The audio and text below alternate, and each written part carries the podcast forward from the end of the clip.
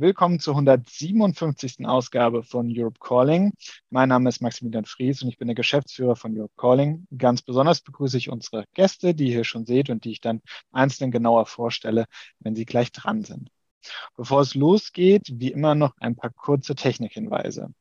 Wie immer könnt ihr Europe Calling in Europe Calling eure Fragen stellen und die Fragen der anderen bewerten. Heute nutzen wir dazu Slido. Link seht ihr jetzt gleich im Chat und ich poste ihn da drin auch noch gleich nochmal.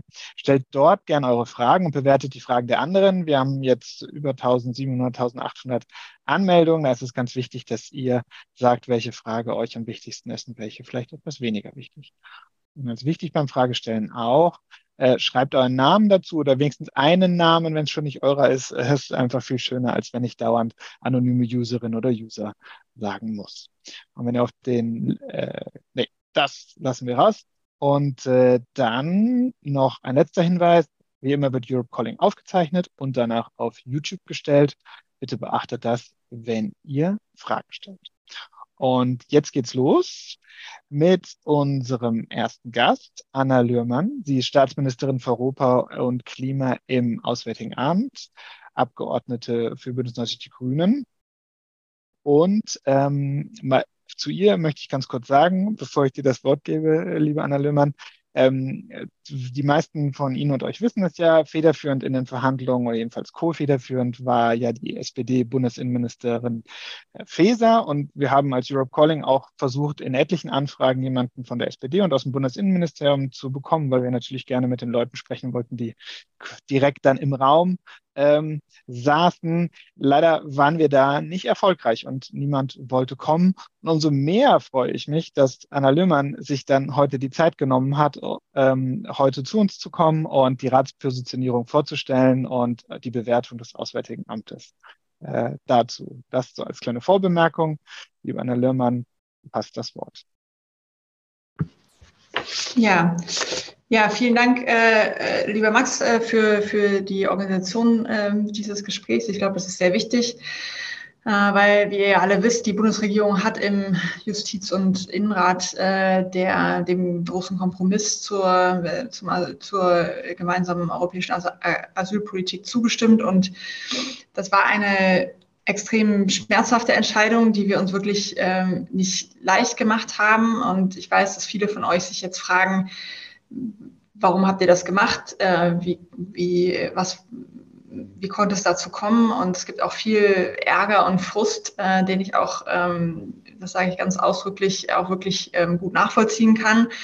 Weil das, ähm, was da jetzt rausgekommen ist bei der Einigung im Rat, ist ja schon sehr, sehr, sehr weit davon entfernt, ähm, äh, was ähm, wir äh, oder für die Asyl- und Migrationspolitik, für die wir als Grüne stehen. So. Und deswegen verstehe ich den Ärger, den Frust und auch die vielen Fragen, den Diskussionsbedarf und will kurz was zu der Ausgangslage aus, aus meiner, aus unserer Perspektive sagen. Die erste, der erste Punkt da ist, dass wir uns, glaube ich, hier alle einig sind, dass der, der Status quo in der europäischen Asyl- und Migrationspolitik wirklich äh, unhaltbar ist. Ähm, wir ähm, äh, haben unhaltbare Zustände an den Außengrenzen. Äh, wir erleben immer wieder, dass Menschen beim Versuch, das Mittelmeer zu überqueren, sterben. Und das ist wirklich, gerade was jetzt wieder in Griechenland passiert ist, wirklich ähm, furchtbar. Und also ich bin ja auch jemand, ich habe im Sudan schon gelebt. Ich kenne viele Menschen, die da äh,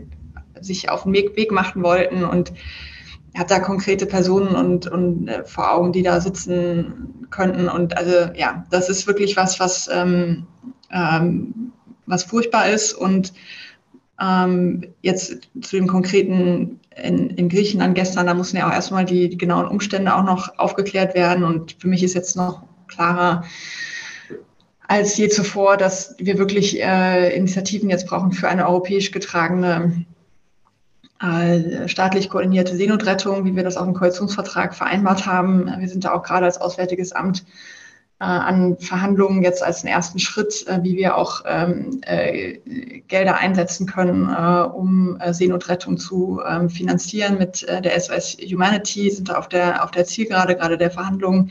Also das sind alles Sachen, die, die passieren müssen. Ähm, zum Status quo gehört auch, dass einfach viele Regeln, die in der EU bisher getroffen worden sind, nicht äh, umgesetzt werden. Das sagen auch viele, gerade Expertinnen und Experten immer wieder, dass ähm, wir schon einen guten Schritt weiter werden, wenn sich endlich alle daran halten würden, was ja auf dem Papier schon existiert. Das heißt, das ist für mich auch das große, die große Hausaufgabe für die nächsten Monate und das nächste Jahr zu überlegen, wie wir auch als Bundesregierung die Kommission dazu pushen können, hier mehr für Rechtsdurchsetzung äh, zu tun.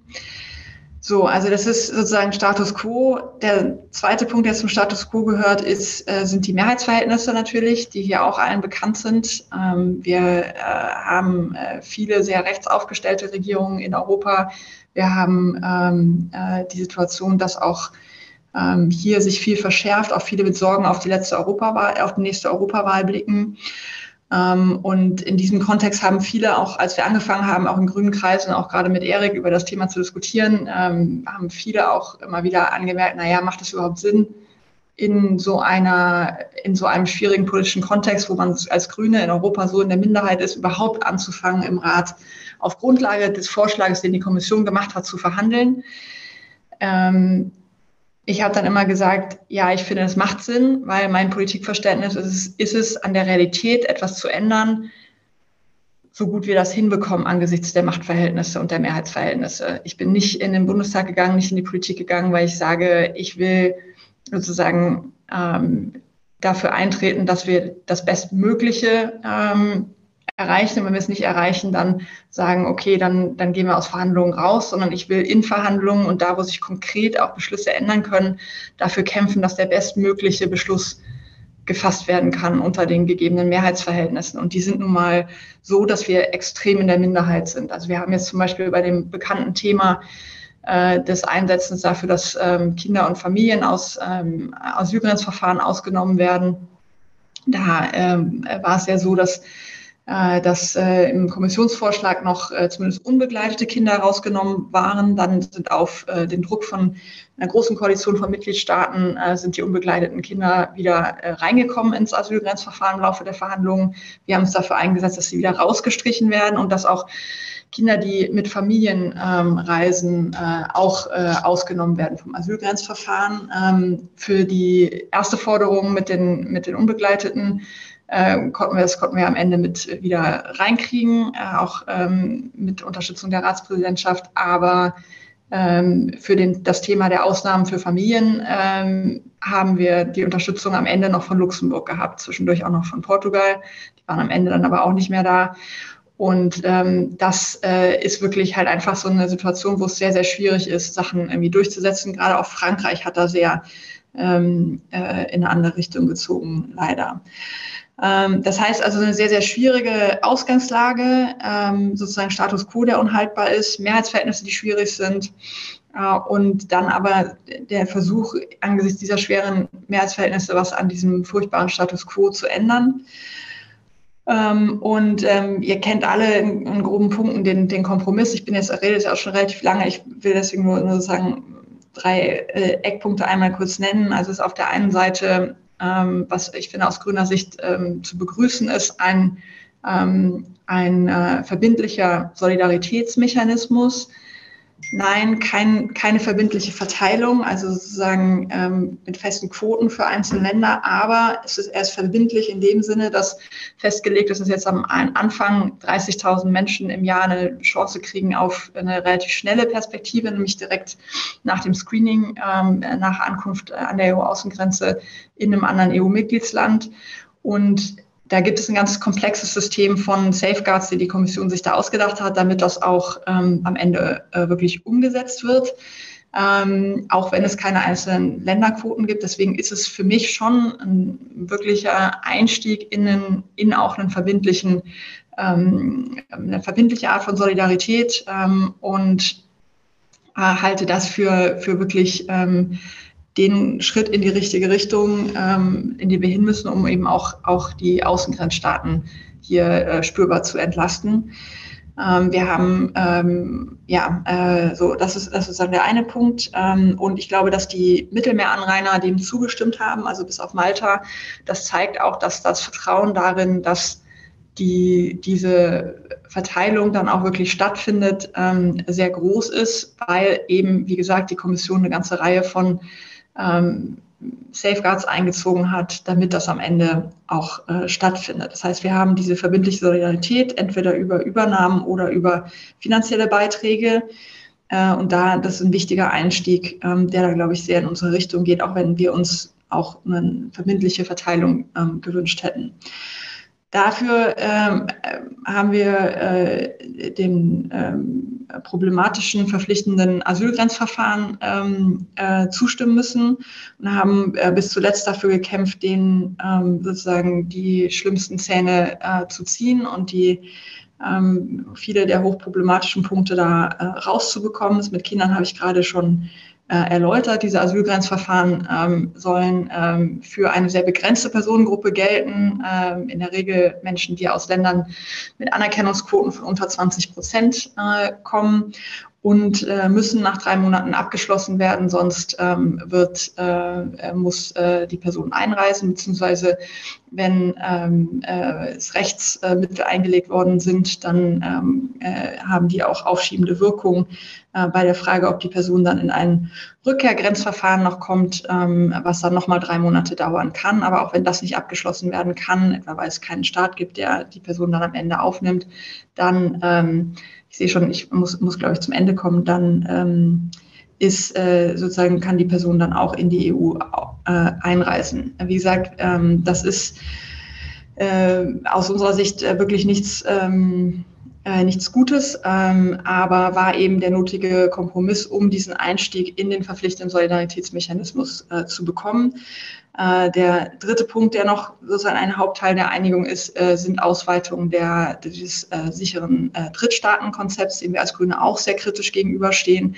Hier haben wir wirklich bis zuletzt hart darum gekämpft, dass es ähm, einen klaren Verbindungs- ähm, eine klare Verbindung der einreisenden Personen geben muss an, ähm, an diesen Drittstaat, dass purer Transit nicht ähm, ausreicht. Das ist am Ende dann auch äh, uns gelungen. Äh, am äh, letzten äh, Montag, äh, Nachmittag oder Dienstag, also Anfang letzter Woche lag äh, ein Kompromiss von der, nee, Dienstag war es ein Kompromiss von der schwedischen Ratspräsidentschaft auf dem Tisch, wo dieses äh, Verbindungselement ähm, klar so formuliert war, dass dass äh, der Punkt Transit wieder ähm, rausgestrichen worden ist. Und viele Rechtsexperten sagen, und damit komme ich auch zum Schluss, viele Rechtsexperten sagen, dass dieser, dass dieses ähm, dass diese Formulierung und auch dieser Entstehungsprozess, nämlich dass Transit explizit rausgestrichen worden ist während den Verhandlungen, ähm, dazu führt, dass, dass es dementsprechend auch ähm, ausgeschlossen ist.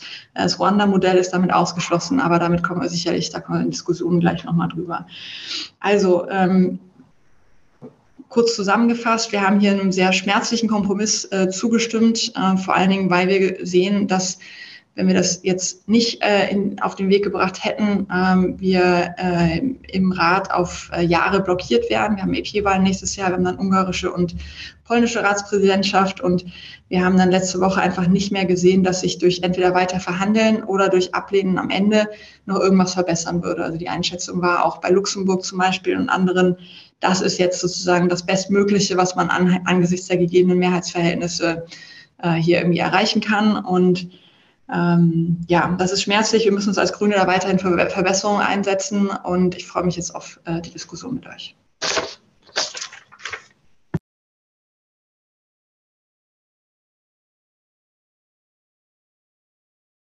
Einleitenden Worte. Und ich will auch sagen, ich, man merkt dir an, dass das sich auch persönlich für dich ein Thema ist, das sich auch angreift und angeht, dass das jetzt auch kein alltägliches Thema unbedingt ist. Und ich glaube, das teilen wir ja hier alle. Egal wie wir jetzt das jetzt bewerten, ist das, glaube ich, für uns alle eine eine enorm schwierige Situation und wir, wir sehen, wir teilen ja, glaube ich, die Analyse, dass die, der Status quo in, in diesem Fall überhaupt nicht hinnehmbar ist. Ich, glaube ich, ist mir, ist mir mal wichtig nochmal zu sagen. Gut, dann ähm, gehen wir jetzt weiter. Wir hören dann jetzt quasi vier Reaktionen, Bewertungen äh, aus unterschiedlichen Sichtweisen. Wir beginnen mit Gerald Knaus. Er ist Soziologe und Migrationsforscher mit Stationen unter anderem in Oxford, Harvard und in der Ukraine. Er ist Vorsitzender und Mitgründer der Denkfabrik European Stability Initiative ISIF, die nach dem Kosovo-Krieg Kosovo gegründet wurde unter, und dann unter anderem das EU-Türkei-Abkommen mitentwickelt hat. Ich glaube, so kann man es ähm, ein bisschen ausdrücken. Herr Knaus, freuen uns sehr, dass Sie heute Abend da sind. Sie haben das Wort. Ja, vielen herzlichen Dank für diese Gelegenheit und äh, ich springe gleich in Medias Res. Ich glaube, dass vieles an der Kritik an dieser Einigung äh, der EU-Innenminister am echten Problem vorbeigeht. Und ich sage es gleich so, ich war gestern, äh, vorgestern in Polen.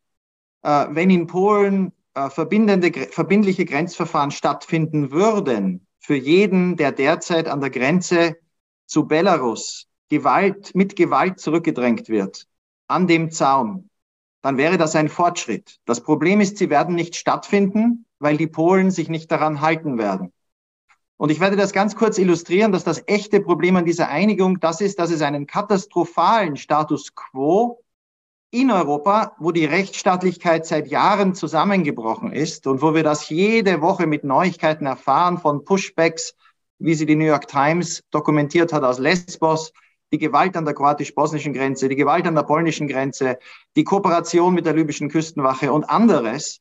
Das alles ist ein grauenhaftes Bild und das Problem an diesem Vorschlag ist, der wird daran nichts ändern. Und das ist ein Problem. Äh, noch äh, dümmer wäre es allerdings jetzt, wenn sich die, die für den Flüchtlingsschutz einsetzen, untereinander zerfleischen und gegenseitig angreifen und die Motivation in Frage stellen. Was wir brauchen, ist eine Strategie, diesen Status quo tatsächlich zu verändern. Der Koalitionsvertrag hatte drei Ziele, äh, also viele Ziele, aber drei im Bereich Migration, die herausstechend sind. Weniger Tote im Mittelmeer und weniger Leid. Das kann man quantifizieren. In diesem Jahr werden es mehr Tote als im letzten Jahr. Der Schutz der Konventionen und des Non-Refoulement-Gebots, also der Flüchtlings- und anderer Menschenrechtskonventionen, die werden derzeit systematisch gebrochen. Und das Dritte, aber das darf man nicht vergessen, weniger irreguläre Migration. Das steht zweimal im Koalitionsvertrag und ergibt auch Sinn, denn nur wenn weniger Menschen in Boote steigen, das haben wir in den letzten Jahren gesehen, kommt es zu weniger von den Unfällen, wie wir sie jetzt wieder erlebt haben. Der große Streit in Europa und weltweit ist, ob man weniger irreguläre Migration nur unter Aufgabe der Menschenrechte erreichen kann. Und viele europäische Regierungen stehen auf dieser Position und darum ist es in Europa praktisch unmöglich, einen funktionierenden Kompromiss zu finden. Denn viele in Europa setzen ganz fest darauf, dass die Gewalt, wie sie heute an den Grenzen praktiziert wird, eigentlich funktioniert und es nur mehr davon braucht. Warum wird diese Einigung nicht funktionieren? Und ich bitte äh, die, die diese Einigung unterstützen und die, die sie kritisieren, doch einfach ein konkretes Beispiel oder zwei herzunehmen, sich das vorzustellen. Nehmen wir Griechenland. Nehmen wir an, diese Einigung wäre in Kraft. Dann würden diejenigen, die mit den Booten im letzten Jahr aus der Türkei gekommen wären, nehmen wir an, sie wäre schon in Kraft, auf den griechischen Inseln verpflichtende Verfahren haben. Grenzverfahren. Nicht alle, aber diejenigen, die äh, eine geringe Asylanerkennungschance äh, haben und diejenigen, wo Griechenland national gesagt hat, die Türkei ist für Griechenland sicher. Am Ende würde aber nichts passieren, weil die Türkei seit März 2020 nicht eine Person zurücknimmt. Also nach diesem Gesetz müssten nach drei Monaten die Leute, die auf den Inseln in diesem Verfahren sind und die man dann auch nicht abschieben kann, wieder freigelassen werden. Ist das ein besserer Zustand als jetzt, wo im letzten Jahr geschätzt 25.000 Menschen von der griechischen Küstenwache in die türkischen Gewässer zurückgeschleppt wurden, wo an der Landgrenze Menschen verprügelt werden, geschlagen werden, ausgezogen werden, äh, ja, es wäre besser als das, was wir jetzt haben. Aber es wird nicht passieren, denn es führt nicht dazu, dass aus den, in der Perspektive der Griechen weniger Menschen kommen. Also Griechenland wird diesen Kompromiss nicht umsetzen. Und Italien ist ein noch besseres Beispiel. Im letzten Jahr kamen ungefähr 100.000 Menschen mit den Booten nach Italien. Wenn dieser Kompromiss in Kraft wäre, dann hätten von den 55.000 Sü äh, äh, Ägyptern, Tunesiern und Bangladeschis, die im letzten Jahr nach Italien kamen, wo übrigens nur die Hälfte einen Asylantrag stellte. Die andere Hälfte hat gar keinen Asylantrag gestellt. Die, die einen Asylantrag stellen, von denen hätten die meisten in das Grenzverfahren müssen. Jetzt wissen wir aber, Italien hat im Jahr 2021 nur 1200 Tunesier und weniger als 300 Ägypter und neun Bangladeschis abschieben können nach einem Verfahren. Das heißt, 20.000 dieser Menschen wären nach dem Grenzverfahren aus diesen Zentren raus, wären in Italien geblieben oder wären weitergezogen. Man hätte Italien übrigens nach diesem System auch nicht geholfen, weil für die Hilfe müsste Italien Dublin umsetzen. Das wäre für Italien viel, viel kostspieliger. Das sind nämlich noch einmal 50.000 Menschen, die Asylanträge stellen, die derzeit in vielen Fällen einfach weiterziehen. Also aus rein italienischer Sicht einer Regierung Meloni müsste man hier ganz viele Zentren aufbauen, Menschen einige Monate einsperren, um dann erst recht, ohne eine Chance, mehr Leute zurückzuführen, zuzusehen, wie die Menschen dann weiterziehen in Europa. Das heißt, meine Kritik an diesem Vorschlag ist, dass er die Anreize für die Grenzstaaten, die jetzige Politik der Gewalt fortzusetzen, erhält. Was wir sehen ist, Meloni verhandelt mit Haftar, einem Warlord im Osten Syriens, den die italienische Regierung Anfang des Jahres noch beschuldigt hat, mit der Wagner-Gruppe aus Russland zu kooperieren. Ein zweistündiges Gespräch mit Haftar in Rom, ohne mit anderen Regierungen äh, sich zu konsultieren. Und Meloni verhandelt natürlich auch mit Tunesien. Was heißt das jetzt? Und damit schließe ich schon ab. Was heißt das für die, die sich für den Flüchtlingsschutz einsetzen wollen? Und da bin ich überzeugt, gehört diese deutsche Regierung dazu. Wir brauchen Lösungen, die funktionieren. Und sich an eine europäische Lösung zu klammern, wenn klar ist, dass keine europäische Lösung aufgrund der Kraftverhältnisse eine menschenrechtskonforme sein wird unter diesen jetzigen Umständen, bedeutet, dass man andere Lösungen braucht, in Kooperation, in Koalition mit anderen Staaten. Im Koalitionsvertrag steht, wir brauchen Migrationsabkommen. Jetzt sagen manche, wir sollen nicht verhandeln, nicht mit Tunesien, nicht mit der Türkei. Aber wenn Deutschland nicht am Tisch sitzt und verhandelt, dann verhandelt eben Meloni. Dann verhandeln andere Länder, die Dänen, die Österreicher. Die verhandeln ihre Abkommen und wie die aussehen, können wir uns vorstellen. Warum fährt nicht die deutsche Regierung relativ bald und macht ein Angebot an die Türkei? Ich habe gehört, in einem der Schiffe einem der schlimmsten Unfälle dieses Jahr, im Februar bei Kalabrien. Da gibt es eine ganz bewegende Geschichte in der Süddeutschen Zeitung über einen Mann, den Deutschland dann nach Hamburg geholt hat, dessen sechsjähriger Bruder ertrunken ist. Dieser Mann lebte in der Türkei, ein Syrer. Und er wollte zu Verwandten nach Deutschland. Und nach einigen Jahren in der Türkei hat der Vater ihm gesagt, mach dich auf den Weg mit deinem Bruder. Dieser Mann wäre nicht in das Boot gestiegen, nach Italien gefahren und umgekommen, wenn es einen legalen Weg für Syrer mit Verwandten in Deutschland aus der Türkei gegeben hätte. Da müssen wir ansetzen. Wir müssen ansetzen bei der weiteren Unterstützung finanziell für türkische Gemeinden, wo Millionen Flüchtlinge leben. Wir müssen legale Wege für Syrer in der Türkei öffnen. Und wenn wir den Türken dafür legale Migrationsmöglichkeiten in den Arbeitsmarkt, mehr Stipendien, mehr Mobilität für türkische Bürger anbieten, dann wäre das ein moralisch und politisch sinnvolles Paket. Und wenn dafür die Türkei sich bereit erklärt, Menschen, die in Boote steigen, nach Griechenland kommen, schnell zurückzunehmen, und sie muss dafür sicher sein, und das könnte der UNHCR überprüfen, so wie er es in den 80er Jahren im kommunistischen Vietnam überprüft hat dann hätten wir ein Argument gegen die Griechen zu argumentieren, hört auf mit den Pushbacks, sonst nehmen, bringen wir euch vor das Gericht. Auch Deutschland könnte Staaten in ein Vertragsverletzungsverfahren vor Gericht bringen. Wenn wir das nicht tun, wenn wir nicht mit der Türkei verhandeln, verschlimmert sich die Lage in der Türkei für die Flüchtlinge. Griechenland wird weitermachen wie bisher.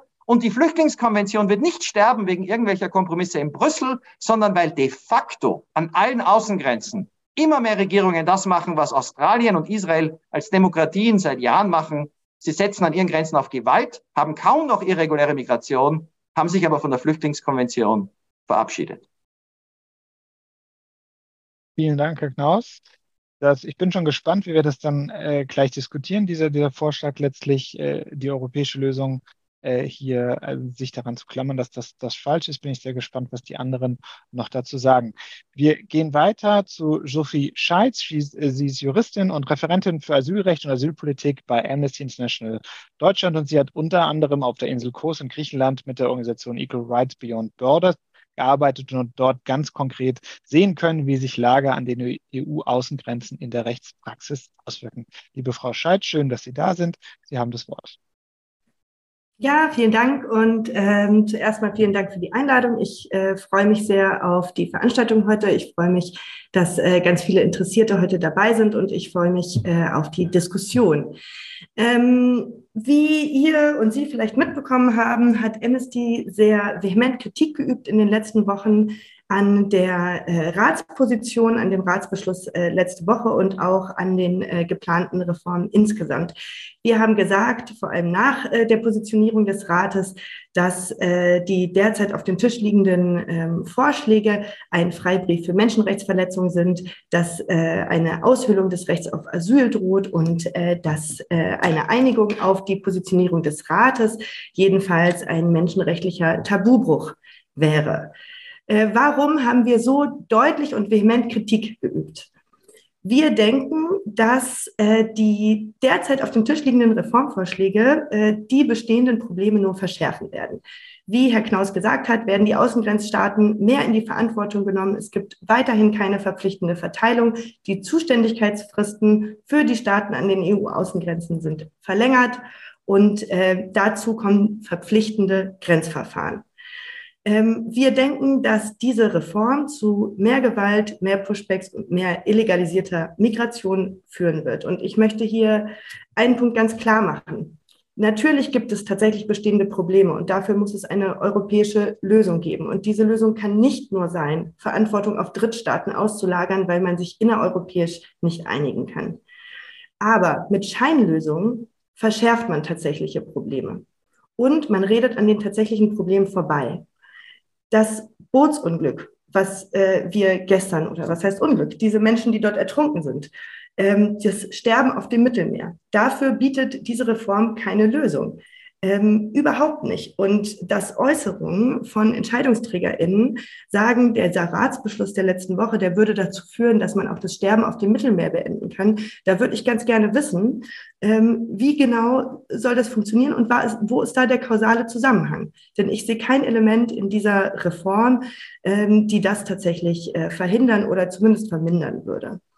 Ähm, die Hoffnung, dass die Kommission Vertragsverletzungsverfahren einleiten wird und dass dann alles gut ist, weil man die Verfahrensstandards absenkt und ähm, ja ignoriert, dass äh, Recht in den letzten Jahren äh, konsequent missachtet wurde. Jetzt versucht die Standards ein bisschen abzusenken und dann zu sagen, okay, aber dann wird die Kommission loslegen und Vertragsverletzungsverfahren einleiten.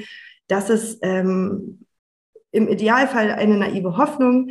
Äh, das wird nicht passieren. Wir werden jetzt erstmal sehen, dass drei Jahre gar keine Vertragsverletzungsverfahren eingeleitet werden, sollte diese Reform kommen. Denn ein Jahr wird es brauchen, äh, bis man äh, diese Gesetzesvorschläge verabschiedet hat. Dann wird es eine Umsetzungsfrist geben. Also da wird jetzt erstmal dann jeder seins machen können in den nächsten Jahren. Und äh, wenn dann tatsächlich dieses Verfahrenslabyrinth umgesetzt werden soll, dann würde ich gerne wissen, mit wie viel Vertragsverletzungsverfahren äh, rechnet man denn dann gegen wie viele verschiedene EU-Mitgliedstaaten und wie will man das gleichzeitig durchsetzen? Wir haben jetzt schon gesehen, dass viele Außengrenzstaaten ähm, sehr kritisch dieser Reform gegenüberstanden und äh, dieser äh, Widerstand, der wird äh, wachsen und dass dann Vertragsverletzungsverfahren eingeleitet werden, das äh, halte ich für eine sehr äh, gewagte äh, These. Ähm, eine Anmerkung auch noch zu den Mehrheitsverhältnissen und äh, der Positionierung Deutschlands. Ähm, wir haben gesehen, und das hat äh, Annalena Baerbock an einen äh, Brief an die Grünen-Mitglieder ja auch ganz deutlich gemacht, da hat sie gesagt, die deutsche Stimme war entscheidend. Das heißt, es war wichtig, wie sich gerade Deutschland in diesen Verhandlungen positioniert. Und es stimmt, dass die deutsche Bundesregierung in vielen Punkten, die menschenrechtlich wichtig gewesen wären, isoliert war. Es stimmt aber auch, dass äh, sich auch gerade Deutschland für einige Positionen äh, stark gemacht hat, die äh, wir als menschenrechtlich äh, äh bedenklich wahrnehmen. Und das sind zum Beispiel die Grenzverfahren per se. Die verpflichtenden Grenzverfahren, das war etwas, was auch gerade Deutschland ähm, äh, gerne im Rat durchsetzen wollte. Ja, ähm, wir waren auch etwas irritiert, weil uns gesagt wurde, sowohl ähm, in Lobbygesprächen als auch in öffentlichen Verhandlungen, dass menschenrechtliche Bedenken äh, im Rat in der letzten Woche eigentlich gar nicht mehr diskutiert wurden. Darum ging es eigentlich gar nicht mehr. Es ging nicht darum, wie wirkt sich das menschenrechtlich aus, sondern äh, was ist jetzt noch möglich, worauf kann man sich noch einigen und wie kann man Handlungsfähigkeit äh, zeigen äh, beziehungsweise suggerieren. Und äh, da ist mir aus Sicht von Amnesty International wichtig, äh, nochmal ganz klarzustellen, Menschenrechte müssen die roten Linien der Migrationspolitik sein. Und ich würde mich freuen, wenn wir heute diskutieren könnten, was für konkrete menschenrechtliche Auswirkungen für Geflüchtete würde denn diese Reform haben. Und da ist aus Sicht ähm, von Amnesty sind da zwei Elemente, relativ viele Elemente bedenklich, aber zwei, die wir vielleicht uns heute genauer angucken können. Das sind die verpflichtenden Grenzverfahren ohne Ausnahmen für vulnerable Gruppen und die Absenkung für die Voraussetzungen bei den sicheren Drittstaaten. Kurz zu den Grenzverfahren. Äh, man sagt äh, oder hört jetzt viel in den Medien, es äh, ginge um drei Monate. Ähm, um drei Monate für die Grenzverfahren. Äh, das ist so, aber auch äh, fraglich, ob das tatsächlich die Länge ist, in der Menschen dann in de facto Haft oder in Haft sitzen werden. Denn es gibt drei Monate Grenzverfahren, es gibt drei Monate Abschiebungsgrenzverfahren und nach der Rückführungsrichtlinie sind bis zu 18 Monate Sicherungshaft möglich. Das bedeutet nicht, dass alle Geflüchteten jetzt 24 Monate am Stück ähm, de facto inhaftiert und dann inhaftiert sind. Äh, aber das bedeutet, diese drei Monate ähm, das ist eine Zahl, an der würde ich mich jetzt nicht festhalten und das ähm, zeigt auch die Praxis der letzten Jahre, dass ähm, gerade beispielsweise in der Türkei mit Textbausteinen, äh, in, in Griechenland äh, Menschen mit Textbausteinen sehr viel länger in de facto Haft festgehalten werden. Ja, wie sieht die äh, Praxis dann aus von der Umsetzung diesen Vorschlägen? Da hat ja auch schon Herr Knaus gesagt, dass diese Umsetzung sehr unrealistisch ist. Die Abschiebungen werden nicht funktionieren. Die Türkei nimmt äh, keine Menschen zurück. Die Unterkünfte werden sehr schnell voll sein. Kinder werden dort ohne ausreichende Schulbildung festsitzen. Es gibt keine medizinische adäquate Versorgung. Vulnerabilitäten werden nicht erkannt. Das ist auch für die inhaltliche Prüfung von äh, Asylvorbringen sehr wichtig. Und ich kann auch als ähm, Person, die als Rechtsanwältin auf KOS gearbeitet hat, sagen, dass der Zugang zu Rechtsanwältin in diesen Hafteinrichtungen beziehungsweise de facto Hafteinrichtungen, geschlossenen ähm, Aufnahmeeinrichtungen sehr schwierig ist. Es ist sehr schwierig, Termine zu bekommen. Es ist sehr schwierig, ähm, mit den Mandantinnen zu sprechen und die Bedingungen für diese Gespräche sind sehr ungünstig.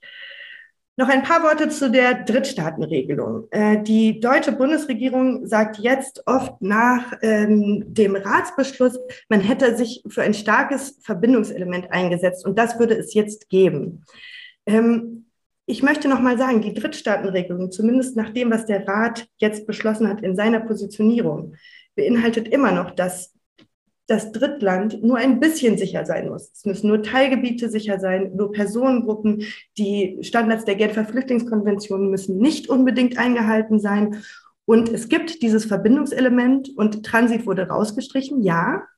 Aber in Artikel 45 2b von der Asylverfahrensverordnung steht auch, oder es gibt ein Consent von dem Antragsteller oder der Antragstellerin. Das heißt, man kann auch einverstanden sein statt des Verbindungselements. Das irritiert mich etwas, wie man äh, dann sagen kann, wir haben ein starkes Verbindungselement, wenn es dazu noch eine Alternative gibt, die dieses Verbindungselement vollständig ausblendet. Genau. Ähm, ja, ähm, ich glaube, was ich noch sagen möchte, und dann können wir vielleicht auch bald in die Diskussion gehen, ähm, diese Annahme, man könnte jetzt beispielsweise Haft noch kinderrechtlich äh, konform ausgestalten, die entbehrt einer Faktengrundlage. Denn es gibt keine einzige derzeit existierende Aufnahmeeinrichtung an den EU-Außengrenzen, wo EntscheidungsträgerInnen sagen würden, ja, wenn doch, dann bin ich äh, sehr dankbar für den Hinweis. Ja, doch, hier hat es gut geklappt. Hier wurden menschenrechtliche Standards tatsächlich eingehalten und hier werden Verfahrensrechte gewahrt und Vulnerabilitäten werden gut erkannt und qualitativ hochwertige Entscheidungen werden in kurzer Zeit getroffen. Im Gegenteil, wir haben in den letzten Jahren äh, äh, den absoluten Gegensatz davon dokumentiert. Da frage ich mich, warum soll das jetzt anders laufen? Dafür gibt es keine argumentative Grundlage, die da auf äh, Fakten basiert. Genau, soweit äh, würde ich es, glaube ich, erstmal belassen. Wie äh, kann es jetzt überhaupt noch weitergehen? Äh, das Kind ist äh, ja in den Brunnen gefallen, ähm, sage ich mal zumindest auf Ratsebene mit der Positionierung letzte Woche. Aus Sicht von Amnesty ist immer noch wichtig, es ist besser, keine Reform äh, zu verabschieden als eine menschenrechtswidrige Reform. Das gemeinsame europäische Asylsystem ist eine historische Errungenschaft. Äh, das ist gut, dass man sich hier um einheitliche Standards bemüht. Das sollte man jetzt nicht abschaffen, sondern erhalten. Äh, dabei kann man sich auch einfach darauf konzentrieren, dass bestehende Vorgaben eingehalten werden und dass die Kommission endlich wieder Vertragsverletzungsverfahren einleitet. Ja, soweit erstmal von mir. Vielen Dank. Das war eine sehr gute Zusammenfassung und, und Schlusswort und sehr, sehr klarer Beitrag. Vielen Dank. Ich möchte dann direkt weitermachen mit, mit Fabio Mahochian. Er ist Kinderrechtsexperte bei der Kinderschutzorganisation Plan International in Deutschland als kleines Kind ist er selbst mit seiner Familie aus dem Iran geflüchtet und wie auf der Website stand, hilft Ihnen das auch oder nehmen Sie das mit für Ihre Arbeit äh, in der Geflüchtetenhilfe auch in Deutschland. Und äh, Herr äh, jetzt muss, ich muss Ihren Namen noch ablesen, ich kriege es noch nicht gehabt. Mauchian, äh, vielen Dank, dass Sie heute Abend da sind und äh, Sie haben das Wort. Ja, auch von mir erstmal ein herzliches Dankeschön ähm, an Europe Calling für dieses wichtige Panel. Ähm, ich würde den, den ersten Teil meines Eingangsstatements gerne dazu nutzen, etwas vorzulesen ähm, wenn ich darf, weil die wichtigsten Dinge wurden, glaube ich, schon ja. gesagt von Frau Scheidt und Herr Knaus. Also wir widersprechen da nicht ganz. Es ist ein Gedicht, welches eine junge Frau aus Afghanistan 2018 geschrieben hat und mir zum Geburtstag geschenkt hatte. Ähm, es ist eine Geschichte über Flucht und es begleitet mich schon sehr. Also es, es ähm, bringt mich immer wieder zum Nachdenken und es ist tatsächlich etwas, was ich mit mir trage, wenn ich Entscheidungen oder Gespräche führe zu diesem Thema. Deswegen würde ich das gerne mit äh, Ihnen teilen, wenn ich darf. Klar, bitte. Ähm, es ist kalt und so dunkel, dass ich fast nichts mehr sehen kann. Ich höre die Wellen des endlosen Meeres um mich herum, weinende Kinder, Gebete Richtung Himmel. Hoffentlich hält uns das Boot über Wasser. Hoffentlich. Ich musste meine Heimat zurücklassen, meine Freunde, meine Schule. Meine Familie wurde vor einem Jahr in Zügen weggefahren. Ich weiß nicht wohin. Wir waren nicht mehr willkommen, nicht für etwas, was wir getan haben, sondern für etwas, was wir sind. Meine beste Freundin wurde vor meinen Augen erschossen. Ein Freund von mir wurde auf der Flucht festgenommen. Ich weiß nicht, ob er noch lebt oder wie es ihm geht. Tagelang sind wir nun auf dem Schiff. Ich habe Hunger, aber sage nichts, weil hier auch Kinder sind, kleine Kinder. Die meisten sind krank. Ich weiß nicht, ob sie diese Fahrt überleben. Hoffentlich. Ich versuche zu schlafen. Helle Aufregung am Morgen. Zwischen dem Nebel ist Land in Sicht. Ein so großes Wahrzeichen habe ich noch nie gesehen. Bevor wir anlegen, kommt ein Mann und sagt, ich solle für das Aussteigen aus dem Boot bezahlen. Mit Geld oder einem Kuss. Ich gebe ihm den Rest meines Geldes und steige vom Boot an Land. Menschen sind an die Küste gekommen mit Schildern. Go back home steht auf dem einen. Auf einem anderen, You are not welcome here. Ein Beamter weist mir den Weg in ein Zelt. Er brüllt mir hinterher, ob ich nicht gelernt hätte, Danke zu sagen. Ich flüstere Thank you und verbeuge meinen Kopf. Er winkt mich mit einer Geste weiter Richtung Zelt. Ein Arzt untersucht mich. Es tut weh, aber ich traue mich nicht, etwas zu sagen. Er gibt mir eine Spritze ohne Vorwarnung und einen Zettel. Ich werde weitergeleitet ans Ende einer Schlange in einer riesigen Lagerhalle. Next, brüllt abwechselnd, brüllen abwechselnd die Tische, hinter denen Männer mit Stift und Papier sitzen. Name, brüllt der Mann mir entgegen. Ich stehe wie angewurzelt vor ihm. Er wird immer lauter. Do you have a name? Sarah, Sarah Louvi. I can see you're a female and a beautiful one too. Age? How old are you? Ich schreibe ihm eine 17 auf, weil ich die Zahl in seiner Sprache nicht kenne. Country of origin. Where are you from? Deutschland. What? Sorry. Germany. Religion? Jewish. Welcome to the United States, young lady. Next. Das Gedicht heißt ähm, 1938 oder 1938. Das Original war auf Englisch geschrieben. Ich habe es dann mit ihr zusammen übersetzt. Ähm, und die Autorin würde gerne anonym bleiben. Ähm, gerne können wir in der Diskussion, ich würde das gerne einfach mal so wirken lassen und später in der Diskussion auf die kinderrechtlichen Aspekte eingehen. Dankeschön. Herzlichen Dank. Glaube, es ist gut, das auch nochmal wirken zu lassen. Und würde dann jetzt weitergeben an Erik Marquardt. Er ist Europaabgeordneter für die Grünen und Migrationsexperte der Grünen EFA-Fraktion im Europaparlament. Erik ist äh, Fotograf, Fotojournalist und hat un unter anderem die Initiative Leave No One Behind mitgegründet und vieles andere und äh, hat auch ein paar Folien mitgebracht, ähm, wie ich sehe. Und äh, lieber Erik, schön, dass du da bist und äh, du hast das Wort. Dankeschön ähm, und Dankeschön auch, dass die Veranstaltung stattfindet und so viel Interesse da ist. Ich ähm, wollte einfach kurz nochmal einen Überblick geben, wie ist die Situation an den Außengrenzen und dann auch nochmal auf äh, ein paar spezifische Aspekte in der GERS-Reform eingehen. Und ich versuche es auch sehr kurz zu machen, aber ähm, ich dachte, es ist gut, nochmal ein paar Folien zu sehen. Also die aktuelle Situation, wir haben es schon gehört, systematische Entwürdigung, systematische Entrechtung an den Außengrenzen. Und das einzig ernsthafte Ziel, auf das sich die EU-Staaten einigen können, ist, irreguläre Migration zu reduzieren. Man hat auch den Eindruck, dass das eben mit einer Whatever-Takes-Politik verbunden ist, bei der auf der einen Seite Seite man eben in den Außengrenzstaaten sieht, dass mit extremer Gewalt ähm, gegen Geflüchtete vorgegangen wird. Auf der, anderen Seite, äh, auf der anderen Seite sieht man eben bei anderen Staaten, dass sie wegschauen, könnte man sagen. Das ist momentan der Deal, der in Europa besteht. Ähm, man möchte irreguläre Migration reduzieren. Einige machen die Drecksarbeit, andere ähm, schauen da mehr oder weniger zu. Das Symbol, glaube ich, für die ähm, Außengrenzlager, ähm, die wir sehen, und die sehen natürlich nicht alle gleich aus, aber ich glaube, das zentrale Symbol ist äh, das Lager Moria. Ich habe es hier mit einer Drohne, bevor es abgebrannt ist, fotografiert. Man sieht also oben im mittleren Bereich äh, war das Lager eigentlich ungefähr Platz für 4000 Personen.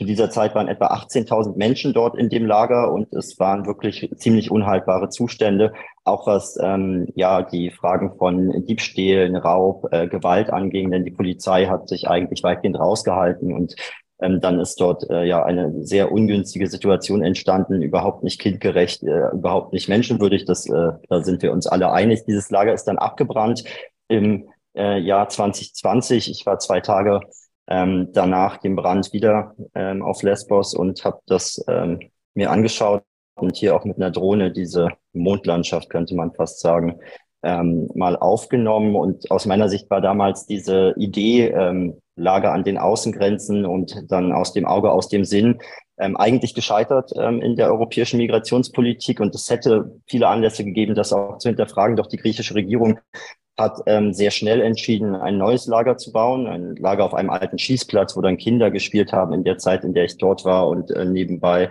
äh, also nebendran äh, sind so Soldaten mit ähm, Metalldetektoren rumgegangen und haben dann noch alte Granatenreste gefunden. Und diese unwürdigen Bedingungen an den Außengrenzen sind sicherlich eines der Merkmale der aktuellen Migrationspolitik. Man versucht durch schlechte Bedingungen in Außengrenzstaaten zum einen dazu beizutragen, dass man ein Signal sendet in die Drittstaaten. Es lohnt sich gar nicht nach Europa zu kommen. Es geht den Leuten doch nicht gut. Auf der anderen Seite setzt man eben auch das Signal an die Geflüchteten, dass wenn sie irgendwo in Europa Schutz finden, das nicht in diesen Staaten wie Griechenland der Fall sein soll.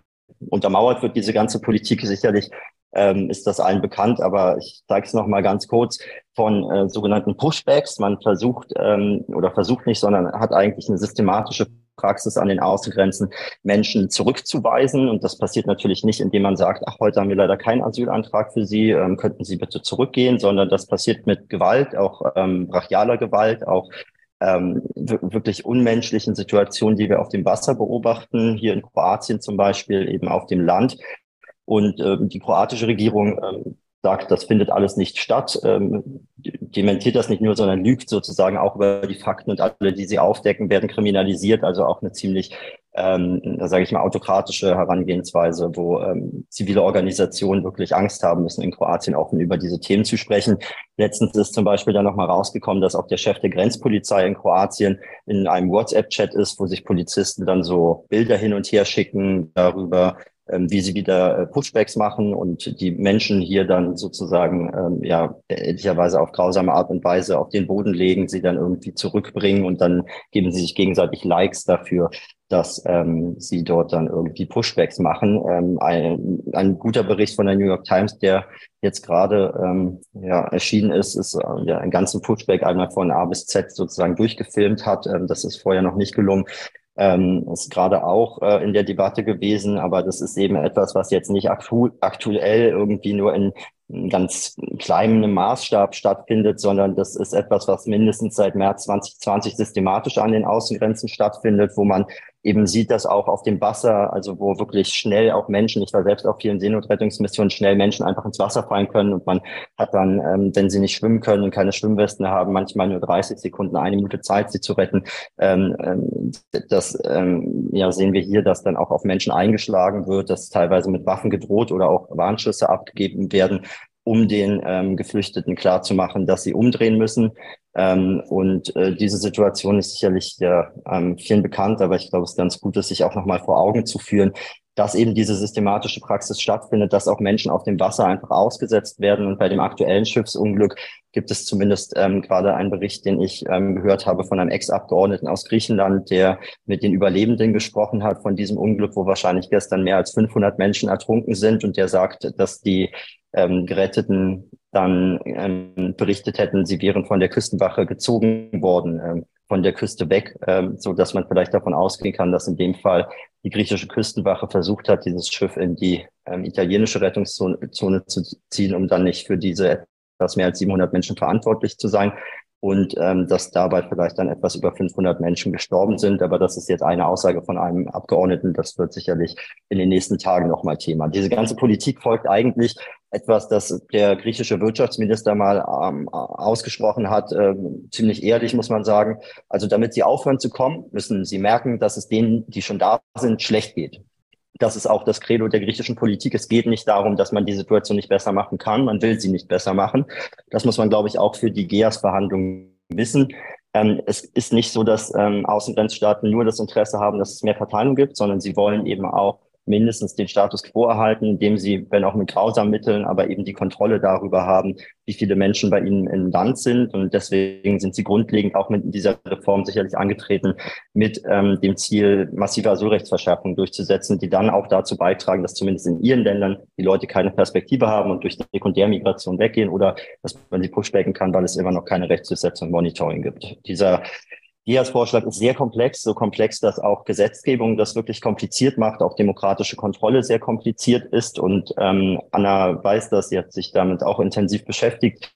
Ähm, da sind so viele Dinge zu bedenken, ähm, tausende Punkte zu verhandeln, dass am Ende in diesem Prozess auch schon untergeht, dass ähm, es am Ende ja ein Gesamtsystem, das funktioniert, äh, geben muss und nicht nur eine Einigung und dass da ähm, Dinge so hin und her verhandelt werden, wo man ähm, am Ende feststellt, die passen auch teilweise gar nicht zusammen. Ich möchte jetzt nicht auf die ganze Reform eingehen, aber vielleicht ganz kurz auf Teile der Asylverfahrensverordnung.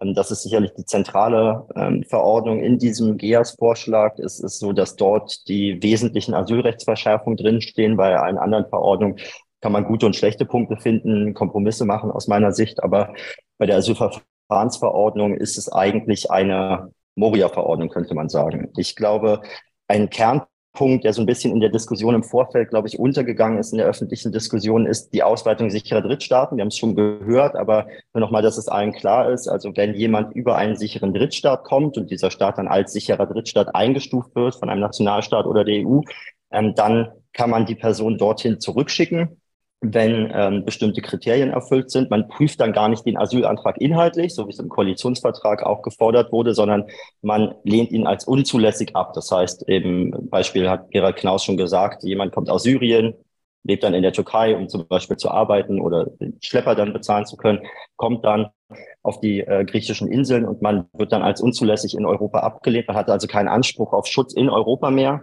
Ähm, und das führt dann dazu, dass man ähm, auf der einen Seite sagen kann, man könnte die Leute zurückführen, aber ich stimme Gerald Knaus zu, dass das eben nicht äh, einfach möglich ist. Führt aber zumindest dazu, dass die Rechte der Person erstmal im Drittstaat bleiben, er also keinen Zugang zu Europa rechtlich hat. Wenn man sich diese Ausweitung hat Sophie gerade schon gesagt, Personengruppen sollen ausgenommen werden, Teilgebiete sollen eingestuft werden und die GfK soll nicht mehr gelten müssen in diesen Ländern. Es gibt einen geringeren Schutzstandard anschaut, dann kommt man, wenn man sich das auf der Karte anschaut, zu dem Schluss, dass also die Maghreb-Staaten eingestuft werden können auf jeden Fall. Da kann man sagen, die Personengruppe LGBTIQ sind gefährdet, aber alle anderen nicht und deswegen wird das jetzt eingestuft. Man kann bei der Türkei sagen, dass die GfK dort eben nicht ratifiziert wird, aber bestimmte Mindeststandards gelten. Und man könnte vermutlich sogar bei Belarus sagen, man sagt also, ähm, da sind politisch Verfolgte als Personengruppe, aber Drittstaatsangehörige werden dort ja nicht politisch verfolgt. So intendiert das auch Polen schon in der ähm, ganzen Debatte, dass man sagt, also Menschen, die über Belarus kommen, die sind doch schon sicher. Und wenn man diese Staaten dann einstuft, führt das dazu, dass ungefähr 90 Prozent der Personen, die nach Europa kommen, in so einem Verfahren als unzulässig abgelehnt werden könnten. Und das ist eben, muss man sich auf der Zunge zergehen, dass 90 Prozent der Menschen, die letztes Jahr gekommen sind und zumindest größtenteils Asylanträge stellen konnten, die inhaltlich geprüft werden könnten durch diese ähm, Situation, durch diese Reform, wenn der Rat, ähm, wenn der Rat sich durchsetzt, dann in solche Unzulässigkeitsentscheidungen kommen. Die Mitgliedstaaten sind nicht gezwungen, diese Konzepte anzuwenden, aber sie haben eben ein Interesse daran, wenn man eben auch sagt, wir wollen das Asylrecht einschränken, dass man dieses Konzept dann auch nutzt. Das letzte, auf das ich äh, nochmal ein paar mehr Sätze eingehe und dann komme ich zum Schluss, ist, die Ausweitung der Grenzverfahren. Da gab es auch in der öffentlichen Debatte Darstellungen ähm, von Jens Schwan zum Beispiel, die einfach nicht stimmen. Ähm, also es wurde gesagt, also es können ja nur Leute unter 20 Prozent Anerkennungs Quote in diese Grenzverfahren kommen. Ähm, aber Syrer und Afghanen würde das gar nicht treffen.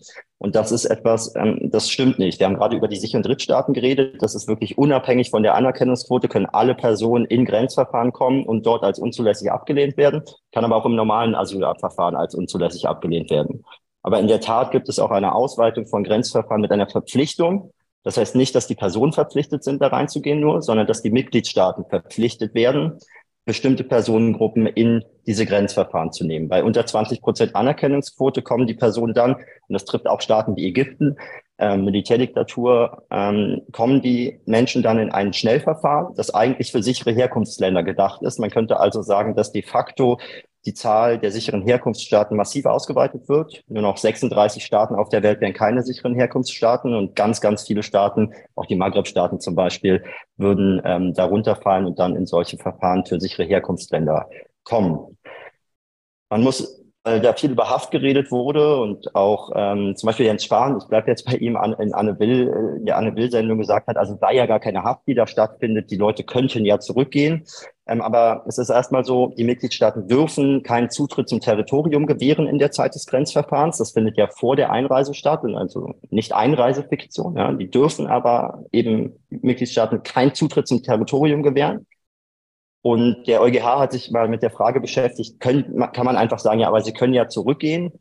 Und da spreche ja nichts dagegen. Deswegen sind sie gar nicht inhaftiert und hat 2020 entschieden, dass man genau diese Situation als Haft einstufen muss und sie auch so eingestuft wird, weil man eben, bevor der Schutzanspruch nicht geprüft ist, nicht sagen kann, jemand kann zurückgehen, weil man nicht ausschließen kann, dass die Person gefährdet ist und das gegen das Non-Refoulement-Gebot verstößt. Also mit der Aussage greift man eigentlich direkt die Genfer Flüchtlingskonvention an und äh, dass das Jens Spahns Interesse ist, haben wir ja jetzt in verschiedenen Sendungen gehört. Aber das vielleicht nochmal so zur Einordnung. Beim Verbindungselement gibt es in der Tat unterschiedliche juristische Auffassungen. Wie stark greift das, wie stark greift das nicht? Aber sicherlich erstmal ein Erfolg, dass es nicht ganz abgeschafft wurde. Ähm, es ist allerdings auf der anderen Seite so, dass ähm, auch festgelegt wurde, das war Druck auch von anderen Staaten, dass ein Jahr nach Inkrafttreten dieser Verordnung die Kommission nochmal die Möglichkeit haben soll, ein Amendment zu machen, zum Beispiel das komplett zu streichen und dann wird es sehr schwer, das nochmal durchzusetzen, weil man dann nichts mehr zum Gegenverhandeln hat. Also das Verbindungselement ist aus meiner Sicht wenigstens mittelfristig noch nicht gerettet. Man muss sich auch angucken, wie sieht es mit den Dublin-Fristen aus. Deutschland hat sich eingesetzt für eine deutliche Verlängerung der Dublin-Fristen, also der Fristen, die gelten, wenn jemand über Griechenland kommt, ist Griechenland zuständig, kommt nach Deutschland und kann dann rücküberstellt werden. Deutschland hat sich für möglichst lange Fristen dort ausgesprochen und ähm, auch durchgesetzt äh, mit anderen, äh, nicht allein wenn ein Rücküberstellungshindernis da ist, weil eine Person zum Beispiel abtaucht, eventuell gilt das auch für Kirchenasyl, dann ist immer, wenn das Überstellungshindernis weg ist, noch genau. drei Monate Frist, in der man die Person auch noch rücküberstellen kann. Und das ähm, ist sicherlich auch eine erhebliche Auswirkung über die Sachen und auch den Zeitplan. Und so können wir jetzt dann vielleicht noch in der Diskussion reden. Äh, aber damit höre ich dann erstmal auf. Dankeschön. Vielen Dank. Ja, genau, über den Zeitplan äh, möchte ich gerne äh, sprechen und auch gerade über die Rolle des Europaparlaments. Dazu haben wir jetzt auch viele Fragen bekommen. Fragen, Link ist auch noch mal im Chat. Ich möchte jetzt, wir haben jetzt noch gute 35 Minuten, gerne eigentlich viele von diesen Publikumsfragen äh, dann hier auch in die Runde geben. Wir machen das, ich mache das ja gerne so, ich gebe die Frage äh, meist an eine Person und wenn sich dann hier andere Leute aus, der, äh, äh aus dem Podium noch äh, melden möchten, nutzt gerne das Handsymbol und dann äh, nehme ich euch dran und wie immer gerne natürlich kurze Antworten. Also machen wir es ein bisschen so. Ich werde jetzt nicht einzelne Leute aufrufen, sondern die Frage an eine Person geben und dann können andere dann, dann auch noch da zu äußern. Mm, dann würde ich gleich äh, eine, eine Frage geben hier von äh, die, die zweithöchstgevoteste Frage von Erd Mute. Äh, sie oder er fragt, welchen Spielraum haben wir im Europaparlament noch, die GEAS-Reform menschenrechtlich tragbarer zu machen? Das hat ja, glaube ich, Nancy Faeser auch in ihrer Kommentierung dann danach auch gesagt, dass da, Hoffnung besteht im Verfahren mit dem Europaparlament, dass, äh, dass da noch äh, im Trilog daran etwas zu ändern. Die, die Frage würde ich jetzt erstmal wieder auch an, an, an Anna geben. Also auf der, aus, der, aus der Sicht der Bundesregierung setzt die Bundesregierung jetzt darauf, dass das Europaparlament da jetzt noch einiges ausbügelt und dann natürlich, glaube ich, in der Verbindung natürlich auch Erik zu fragen, als Europaabgeordneter, wie ist eure Sicht darauf und wie ist da die Hoffnung? Und dann gerne auch die anderen dazu. Ja. Ja, genau. Ja, wir haben ja bis zum Schluss ähm, dafür gekämpft, äh, vor allen Dingen, dass äh, Familien wirklich komplett aus diesen äh, Grenzverfahren ausgenommen werden. Also von daher auch äh, sozusagen eine kleine Replik auf das, was äh, Sophie Schitt gerade gesagt hat. Also die, diese Verhandlungen liefen wirklich äh, bis äh, während der JI-Ratssitzung äh, sehr, sehr deutlich weiter. Das kann man auch, auch in den, in den Weisungen da nochmal deutlich nachlesen. Damit konnten wir uns am Ende nicht durchsetzen und haben deswegen eine Protokollerklärung zusammen mit äh, Luxemburg äh, und ich glaube zwei, drei andere Länder haben es noch unterschrieben, am Ende abgegeben, wo wir sagen, dass äh, wir wollen, dass ähm, äh, oder wir eine, unterstützen, dass der Rat sich hier im Trilog, also in den Verhandlungen mit dem Europäischen Parlament, äh, kompromissbereit zeigt, in dem Sinne, dass eben äh, Familien noch ausgenommen werden. Das EP fordert ja, dass Familien äh, zumindest äh, mit Kindern bis zwölf ausgenommen werden. Unsere Position war Familien wirklich mit Kindern bis 18. So, und ähm, wir ähm, werden uns dafür einsetzen, und da haben wir auch die feste Zusage auch vom Bundeskanzler und von äh, Nancy Faeser, dass ähm, wir sozusagen in diesen sehr komplexen Verhandlungen äh, am Ende äh, da immer wieder darauf dringen, dass der Rat sich genau in dem Bereich auf aufs EP zubewe zubewegt. Ansonsten ähm, gibt es auch eine ganze Reihe, also sozusagen aus grüner Perspektive jetzt aus der ganzen Reihe von anderen Punkten auch äh, ist es so, dass das EP progressiver ähm, ist als die, als die Ratsposition. Und ich wünsche mir auch sehr, dass da im Trilog noch was äh, erreicht werden kann. Ähm, aber ähm, ja, das äh, müssen wir versuchen und da gemeinsam eben als Grüne auch für kämpfen dann gebe ich das mal direkt, äh, Erik, quasi nach, nach Europa. Wie ist denn äh, die Position des Europäischen Parlaments äh, bezüglich jetzt der Punkte, die du äh, angesprochen hast? Ist das dann wirklich sehr viel progressiver? Ähm, wie ist die, die grüne Haltung dann dazu? Kannst du uns da mal mitnehmen und wie, wie siehst du die Chancen auch, dass es da noch Veränderungen geben kann? Genau, also es gibt da sehr große Unterschiede in den Verhandlungspositionen vom Europäischen Parlament und dem Rat. Und das ist zum Beispiel einfach der Punkt, dass im Europaparlament ähm, wir auch mit anderen durchsetzen konnten, dass es keine Verpflichtung gibt, Grenzverfahren durchzuführen. Das wird sicherlich auch einer der Kernpunkte der Verhandlungen in der Asylverfahrensverordnung, aber eben auch viele andere Fragen. Die Ausweitung sicherer Drittstaaten auf Teilgebiete, Personengruppen zum Beispiel wollen wir nicht. Und wir wollen auch, dass die Genfer Flüchtlingskonvention weiter da der Maßstab ist und nicht ein eigener niedrigerer Standard. Aber es ist am Ende so, dass erstens dadurch, dass sich die Positionen so stark unterscheiden, also ähm, die Verhandlungen laufen ja dann auf technischer Ebene viel, wo man guckt, Mensch, wo können wir schon mal was ein und wie ist das?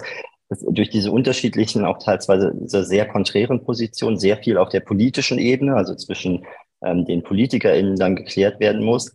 Und das wird sicherlich nicht in kurzer Zeit möglich sein. Wir haben jetzt in Spanien Wahlen am 27. Juli und die spanische Ratspräsidentschaft, die jetzt ansteht, wird dadurch einigermaßen gelähmt sein, hat vielleicht auch gar kein Interesse, da sehr schnell voranzukommen. Dann kommt die belgische Ratspräsidentschaft, die dann alle noch verbliebenen Rechtsakte äh, dieser Legislatur schnell, das sind doch über 200, abschließen muss. Und ähm, ich sehe nicht, dass man sich auf ein Gesamtpaket äh, in dieser Legislatur noch einigen kann. Und dann hat Anna schon gesagt, äh, ne, steht die polnische und ungarische Ratspräsidentschaft an und dann sind wir schon mitten im Jahr 2025. Ich halte es, ähm, wenn nicht ähm, passiert, dass man sich einfach einen, einen Durchmarsch macht mit den Ratspositionen, aber so kenne ich das Europäische Parlament nicht für wirklich relativ ausgeschlossen, dass man sich auf ein Ergebnis einigt, das dann entweder im Parlament oder im Rat eine Mehrheit hat, wenn sich nicht äh, zwischendurch an den politischen Verhältnissen, insbesondere an der Situation mit der Ukraine, sehr viel ändert, so dass man vielleicht auch wieder etwas liberaler ist. Denn wir müssen ja nicht vergessen, wir haben die größte Fluchtbewegung seit dem Zweiten Weltkrieg aus der Ukraine und das hat auch eben in der Folge dann sehr hohe Herausforderungen gegeben, ähm, wo das Verständnis für andere Geflüchtete sicherlich noch viel geringer ist, als es in einem Fall der Fall wäre, wenn ähm, zwei, drei Millionen Menschen in die Ukraine zurückgehen könnten. Da würden ja unheimlich viele Kapazitäten frei. Lange Rede, kurzer Sinn. Ähm, ich glaube, dass bestimmte Positionen nicht durchzusetzen sind. Ich glaube auch, dass der Preis für die Ausnahme von Kindern im Grenzverfahren sehr hoch ist, verhandlungstechnisch. Ähm, das haben wir auch im Rat schon gesehen. Und ich glaube, dass man auch ähm, zur Kenntnis nehmen muss, wenn sehr viele EU-Staaten gar kein Interesse daran haben, dass Kinder und Familien nicht eingesperrt werden, dann haben sie eben das Interesse, das vielleicht auch unabhängig von Grenzverfahren zu machen, so dass in der praktischen Auswirkung man sich auch genau anschauen muss, was bringt einem denn dieser einzelne Punkt im Verhältnis zu anderen Punkten. Ich glaube, am Ende ähm, die Asylverfahrensverordnung wird für uns ähm, im Europaparlament als grüne Fraktion nicht zustimmungsfähig werden. Das ist schon sehr klar, denn die Europaparlamentsposition war schon nicht zustimmungsfähig, ähm, so dass ich eigentlich dafür plädieren würde, ähm, nochmal den Ansatz zu wagen, den Frankreich vorgeschlagen hat in der Ratspräsidentschaft 22, nämlich einen schrittweisen Ansatz zu machen, einzelne Verordnungen zu verhandeln, die erstmal zu implementieren, zu gucken, führt das überhaupt zu Verbesserungen, wie kann man nachsteuern und dann eben weiter zu gucken, wie kann man das Asylsystem zu verbessern weil diese Gesamtpaketlösung am Ende so unüberschaubar ist, dass sie auch in der Umsetzung Ja, okay, bis du aber fertig. War ein bisschen früh das Mikro aus. Okay, danke, Erik. Äh, dann äh, Georg Knaus hat sich gemeldet. Ja, nur ein kurzer Punkt, um auf dem aufzubauen, was Erik gesagt hat. Ich habe jetzt mit vielen Regierungen gesprochen, Innenministerien in Europa in den letzten Tagen. Und äh, es ist ja abstrakt, wollen ja alle äh, eine europäische Lösung. Aber jetzt haben wir was am Tisch. Und jetzt beginnen die natürlich, sich das anzusehen und nachzudenken, was es ihnen bringt. Und ich kann mir gut vorstellen, dass nicht nur die Schwierigkeit mit dem Europaparlament, sondern auch, dass die Spanier, die Italiener, die Griechen alle jetzt auf einmal bemerken, das bringt uns nichts. Also dass der Druck, äh, sich irgendwie zu einigen, das ist ja kein gutes Argument. Wir müssen handlungsfähig sein, also machen wir irgendwas, jetzt nachlassen wird. Also die Schweden wollten das wirklich durchdrücken. Äh, die Kommission will es durchdrücken vor den äh, Europaparlamentswahlen. Diese Kommission will das machen. Aber ich glaube, ich glaube, es ist sehr, es ist durchaus möglich, dass das gar nicht kommen wird.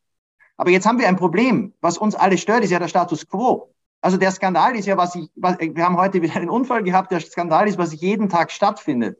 Daher glaube ich, was es wirklich gut wäre, um vielleicht auch die Koalition wieder zusammenzubringen, um einen konstruktiven Ansatz, auch mit der Zivilgesellschaft, ist jetzt eine ernste Diskussion, was tun wir eigentlich 2023? Also anstatt jetzt wie auf die Schlange, auf diesen Kompromiss zu starren und uns abzuarbeiten, einen Kompromiss, wo wir, äh, der vielleicht gar nie kommen wird. Deutschland kann eine Schlüsselrolle spielen beim Aufbau eines humanen Flucht, Flucht, äh, Fluchtsystems in der Welt. Und da gibt es ganz viele konkrete Dinge. Und ich glaube, dass es extrem wichtig ist, jetzt auch in der Koalition darüber nachzudenken, was macht man jetzt im zentralen Mittelmeer, was macht man jetzt äh, in der Ägäis. Und ein Vorschlag nur, wir reden über europäische Solidarität. Die Staaten der EU haben einen Entschluss getroffen im letzten Jahr, die, äh, die Massenzustrom oder die, die temporäre Schutzentscheidung zu den Ukrainerinnen. Da steht drinnen, dass es Solidarität geben soll für Staaten, die viele aufnehmen. Das wurde bis jetzt nicht umgesetzt. Das ist etwas, wo man die Polen ans Boot holen kann. Also reden wir doch einmal darüber, wie könnte man in der Europäischen Union, wo wir bereits beschlossen haben, es gibt eine, eine Entscheidung für Solidarität, dass man Gemeinden mit vielen Ukrainern finanziell unterstützt. Äh, wie gesagt, wieder in Polen, es gibt eine rechtsradikale Partei bei den Wahlen, äh, die spielt vielleicht eine wachsende Rolle, die Konföderatia, die total gegen die ukrainischen Flüchtlinge ist. Also da, diese Situation, wo wir eine gute Ausgangslage haben, mit viel Solidarität und viel Unterstützung, dort die Solidarität mal auszuprobieren. Ich glaube, Deutschland kann da ganz viel machen und ich würde wirklich davon raten, jetzt nicht eine Selbstzerfleischung aller, die es gut meinen und den Flüchtlingsschutz retten wollen, angesichts dieses Vorschlages, der wahrscheinlich durchaus möglicherweise, weil er nichts verbessert, am Ende gar nicht kommt. Spannend. Anna Löhmann hat die Hand oben. Ich nehme dich gleich dran. Würde auch hier noch eine weitere Frage, ähm, weil es um die konkreten Dinge geht, die man, Klaus angesprochen hat, die man jetzt tun kann. Und dann möchte ich euch andere beiden dann auch noch mit reinnehmen, die jetzt noch nicht gesprochen haben. Aber unsere meistgevotete Frage ist von, von Elias Wegwert. Er fragt, gestern gab es ein Bericht im Spiegel, dass Außenministerin Baerbock Millionenhilfen für die zivile Seenotrettung blockiert. Was ist an diesem Bericht dran und wie seht ihr dazu, äh, beziehungsweise wie kann man die zivile Seenotrettung als Bundesregierung wirksam unterstützen? Du hast es ja selber angesprochen, Anna, Thema zivile Seenotrettung und äh, als, als eine Möglichkeit dann jetzt auch äh, unabhängig von dem äh, vom GEAS und Asylverfahrens äh, Änderungen was zu erreichen. Anna, äh, und dann, dann würde ich gerne, wenn, wenn, wenn ihr wollt, äh, Sophie und äh, äh Frau Huttler noch reinzunehmen, da, damit ihr auch was sagen könnt, bevor, bevor Erik wieder dran kommt. Ähm, weil ich glaube, wir sind jetzt hier so, wir kommen jetzt zum Kern äh, der Debatte. Anna. Dankeschön.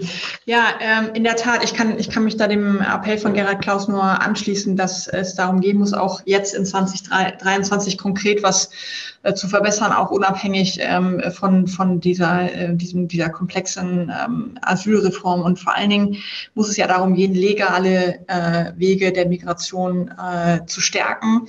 Und hier machen wir auch eine ganze Reihe von Sachen als Bundesregierung. Wir haben ja schon vor, und das ist auch übrigens ein Ding, wo wir eigentlich als, als Ampel auch relativ viel äh, Einigkeit haben. Deswegen ist es vielleicht auch in der Presse noch nicht so besonders viel diskutiert worden, weil wir haben vor, ich glaube, mittlerweile einem Monat eine sehr, sehr umfangreiche äh, Offensive beschlossen äh, für ähm, äh, Fachkräfte und Arbeitsmigration äh, nach ähm, Deutschland. Die wird jetzt im Bundestag beraten. Da geht es darum, ähm, wirklich ähm, die äh, Bedingungen zu verbessern, zu vereinfachen für Menschen, die hierher kommen wollen.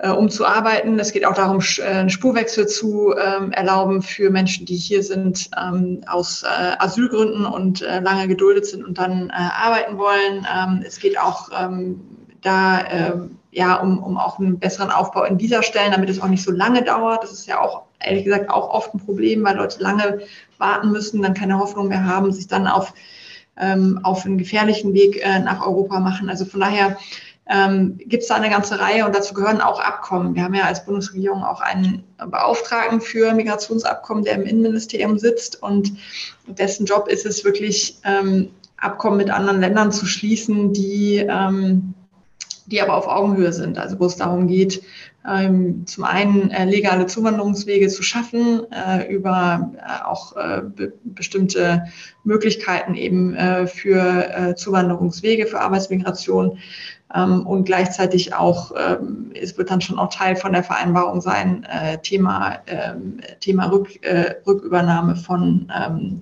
von Menschen, die, äh, die kein, kein Bleiberecht haben. Also das sind, das sind so Punkte, sozusagen Ordnung von Migration, legale Zuwanderungswege, wo wir jetzt ganz konkret auch wirklich in die Offensive kommen müssen und wo wir auch immer wieder jetzt beim Europäischen Rat, wo es ja leider beim nächsten Mal auch wieder ums Migrationsthema gehen wird, und ganz viele angeführt von den Österreichern über Zäune und, und so weiter reden werden. Da werden wir versuchen, dieses Thema danach ganz oben auf die Agenda zu pushen, dass auch die Kommission äh, und wir als EU generell sozusagen auch diesen positiven Bezug zu Migration, dass wir eben legale Zuwanderungswege, und dazu gehört auch, ähm, gehören auch äh, Resettlement-Programme und so weiter, dass wir die eben stärken müssen. Also ich glaube, das ist ganz, ganz wichtig und da ähm, ziehen wir da auch sehr an einem Strang.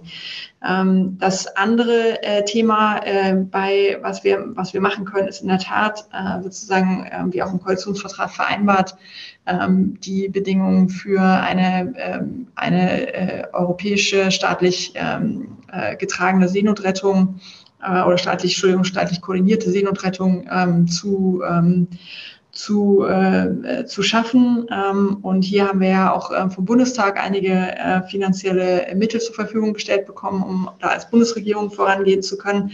Hier hat es ähm, viele äh, Gespräche gegeben äh, in den letzten äh, Monaten zu dem Thema, auch mit äh, potenziellen Empfängerinnen, wie ich ähm, eingangs schon gesagt habe äh, sind die äh, Gespräche zumindest mit einer Organisation äh, jetzt gerade auf der Zielgeraden und äh, wir sind da sehr zuversichtlich, dass wir da bald vorangehen äh, können. Ähm, da geht es ähm, um, äh, ja, um äh, einen Teil der, der, der Finanzmittel und eben auch die konkrete Forderung, Förderung von hier SOS äh, Humanity.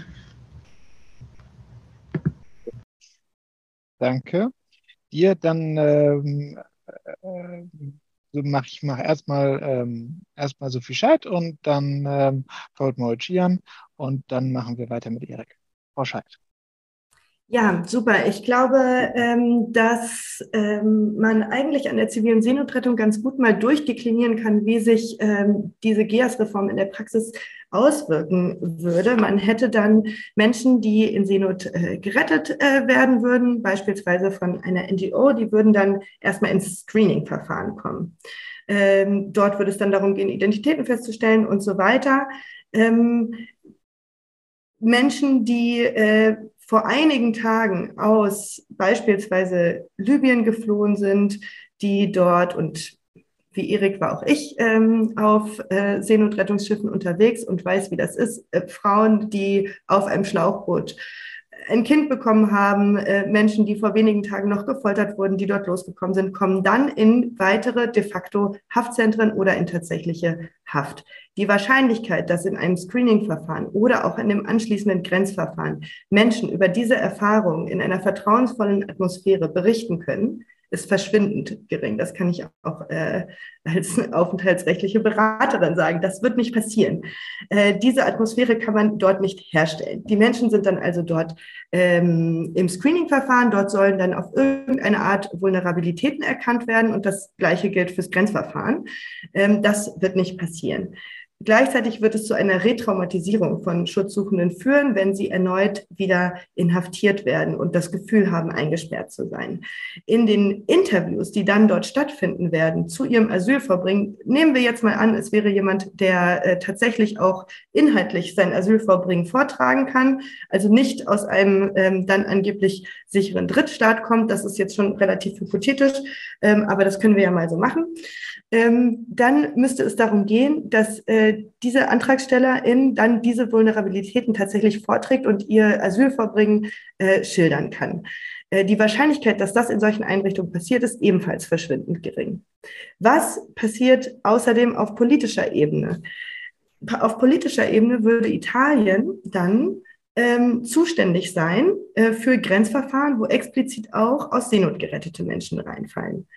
Ähm, diese Menschen kommen dann in das Grenzverfahren und äh, Italien ist für die zuständig. Gleichzeitig werden die Zuständigkeitsregeln äh, innerhalb der EU so verlängert, dass Italien noch viel länger für diese Menschen zuständig ist.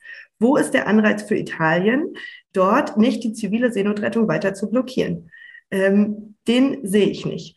Und wenn dann EntscheidungsträgerInnen nach dem Ratsbeschluss äh, kommunizieren, dass das Sterben im zentralen Mittelmeer beendet werden muss oder auf dem Mittelmeer insgesamt und dass die GEAS-Reform da einen Beitrag leistet, da würde ich gerne nochmal meine Frage wiederholen.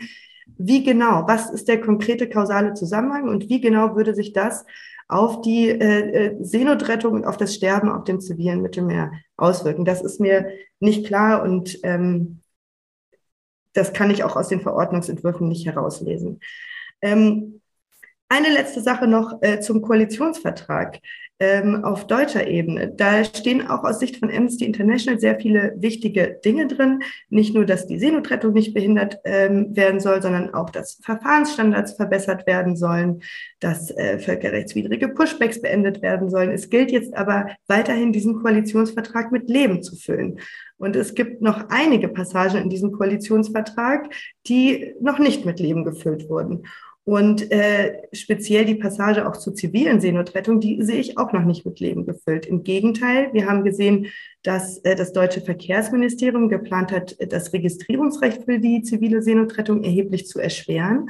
Ähm, und äh, wir haben auch gesehen, dass ähnliche Vorschläge derzeit auf europäischer Ebene diskutiert werden in der Search and Rescue Contact Group. Ähm, das sind die Entwicklungen, die wir tatsächlich sehen und ähm, wie da jetzt konkret ähm, die Situation für die zivile Seenotrettung und vor allem primär, das ist das Allerwichtigste, für die Geflüchteten auf dem äh, Mittelmeer verbessert werden soll, da ähm, habe ich noch ein ganz großes Fragezeichen. Vielen Dank, Frau Scheid. Das geben wir dann gleich an Anna Lümmer nochmal weiter. Die konkrete Frage aber jetzt, jetzt gerne Herrn Malchian nochmal äh, dran nehmen, der sich jetzt auch gemeldet hat. Gerne, gerne dazu mal äh, nochmal noch mal Ihre Einschätzung. Ja, vielen Dank. Äh, ich würde das, ich würde das gerne einmal auch aus kinderrechtlicher Sicht ähm, beleuchten. Das, was äh, bisher gesagt wurde, können wir eigentlich nur zustimmen, auch von Amnesty. Ähm, äh, wir, wir sprechen immer sehr viel über Theorie und sehr viel über Zahlen. Ich, ein Drittel der Asylantragstellenden in der EU sind minderjährig. Das heißt, aus kinderrechtlicher Sicht ist diese Einigung ein absoluter Rückschritt. Ähm, vor allem im Bereich des Schutzes von Kindern ähm, sehen wir mit sehr großer Sorge auf diese Reform.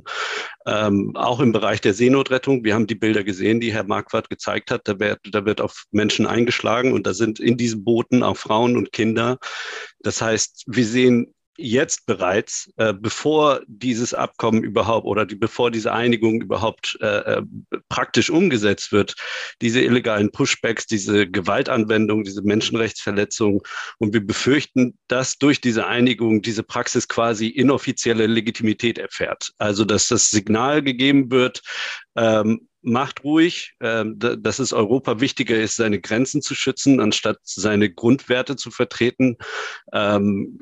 Ähm, Kinder werden in diesen werden in diese Grenzverfahren kommen. Wir haben versucht, äh, mit äh, über 40 anderen Organisationen letzte Woche äh, haben wir einen Appell an die Innenministerin gerichtet, äh, zumindest Familien mit Kindern daraus auszuschließen. Das ist leider nicht passiert. Ähm, Jetzt haben wir, ich denke, ein Jahr Zeit, könnte, könnten mich die anderen nochmal korrigieren, bis das äh, äh, tatsächlich dann faktisch äh, entschieden wird. Ähm, ich kann nur immer wieder betonen, ähm, auch für andere vulnerable Menschen äh, gibt es kein keine Ausnahme von diesem Grenzverfahren. Das heißt, wir werden Kinder in Lagern haben, wir werden vulnerable Menschen, schutzsuchende Menschen in diesen Lagern haben. Und ich kann mich noch äh, erinnern, wie groß der Aufschrei war, als die Bilder aus den USA äh, zu sehen waren, wo Kinder in diesen, in diesen Lagern oder in diesen Zellen äh, äh, zu sehen waren. Und das wird auf uns zukommen. Und die, diese Reform ist quasi äh, Legitimität dafür und ähm, Herr Marquardt hat das auch nochmal gezeigt. Äh, Griechenland sagt, je schlechter es denen geht, desto weniger Menschen kommen. Deswegen sehe ich nicht, dass ähm, Italien, Griechenland, auch die Bundesrepublik jetzt die Seenotrettung großartig unterstützen wird. Vielen Dank. Jetzt, jetzt Erik Marquardt, will dir auch noch mal äh, quasi reingeben, was, was, was hier auch noch einmal äh, gefragt wurde, ist äh, bei uns vom Publikum Thema Vertragsverletzungsverfahren gegen Griechenland. Äh, das ist ja auch ein Argument quasi der Reform, warum die Pushbacks sind ja jetzt nun ausreichend dokumentiert, würde ich jetzt mal als äh, Bürger äh, behaupten. Und äh, die Frage ist, warum, was passiert da oder warum passiert da nichts? Und dann, was ich dir auch gerne geben würde aus europäischer Sicht als Europaabgeordneter, Knaus hat ganz klar gesagt, äh, kettet euch nicht an die europäische Lösung, macht das in, in anderen Koalitionen. Würdest du das teilen? Würdest du sagen, dass es strategisch nicht günstiger wäre, zu sagen, naja, dann scheitert GEAS halt komplett und es läuft auf andere, auf andere Wege dadurch besser, um wirklich was zu erreichen? Ja, ich habe ja ähm, länger recherchiert zu äh, der gesamten Frage, als ich ein Buch darüber geschrieben habe. Und ich habe es in dem Buch ähm, den Europatrick genannt. Also man versucht zu verschleiern oder zu verdecken, was man eigentlich für Handlungsoptionen hat, die man ganz konkret als Mitgliedstaat der Europäischen Union hat, die man teilweise auf Landes-, teilweise auf kommunaler Ebene hat und die man auch im Europäischen Parlament oder als EU-Kommission hat, indem man einfach sagt, wir haben einen Pakt, Vorschlag und ähm, auf jede Frage wird sozusagen äh, die Antwort geworfen, aber dann kommt ja der Pakt. Äh, Sterben im Mittelmeer, aber dann kommt ja der Pakt. Pushbacks, nein, da kommt dann der Pakt. Ja, Rechtsdurchsetzung wird nicht gemacht, nein, aber dann kommt der Pakt. Ähm, wir haben keine schlechte Verteilung, ja, aber dann kommt der Pakt.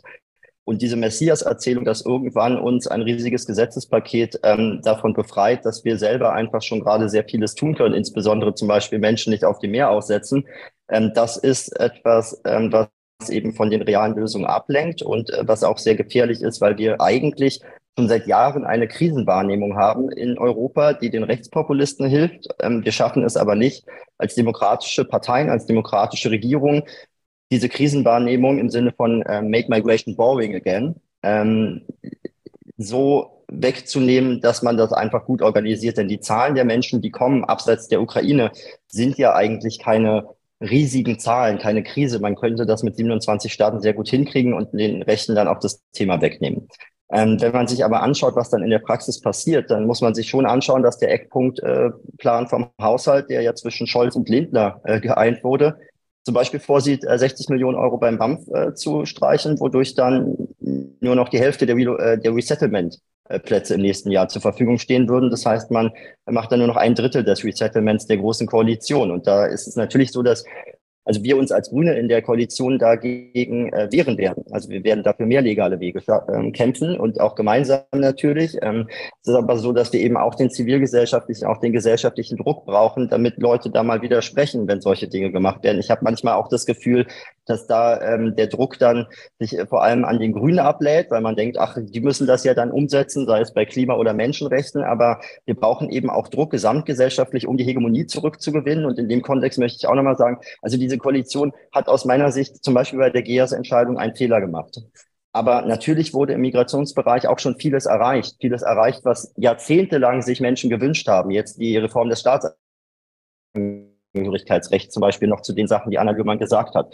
Und es wurde auch erreicht, und das ist ein ziemlicher Schritt, auch wenn es da um gar nicht so viel Geld geht, zwei Millionen Euro im Jahr, aber dass man eben nicht nur sagt, man unterstützt die Seenotrettung, sondern dass am Ende Geld an die zivile Seenotrettung geht. Es kann so beispielgebend sein für andere Staaten, die eben auch sagen, Mensch, staatlich organisierte Seenotrettung, wie kriegen wir das am besten hin? Ja, indem wir zivile Organisationen, wie Ärzte ohne Grenzen zum Beispiel, unterstützen und dass das manchen zu langsam geht, äh, verstehe ich, dass das lange dauert, äh, bis dann das Geld ausgezahlt wird. Und diese Verwaltungsabläufe, ich glaube, die machen uns selbst in der Regierung noch am, am, am wütendsten, weil alles so lange dauert, was wir umsetzen wollen in den vier Jahren. Und man merkt, oh Gott, jetzt ist nur noch so wenig Zeit.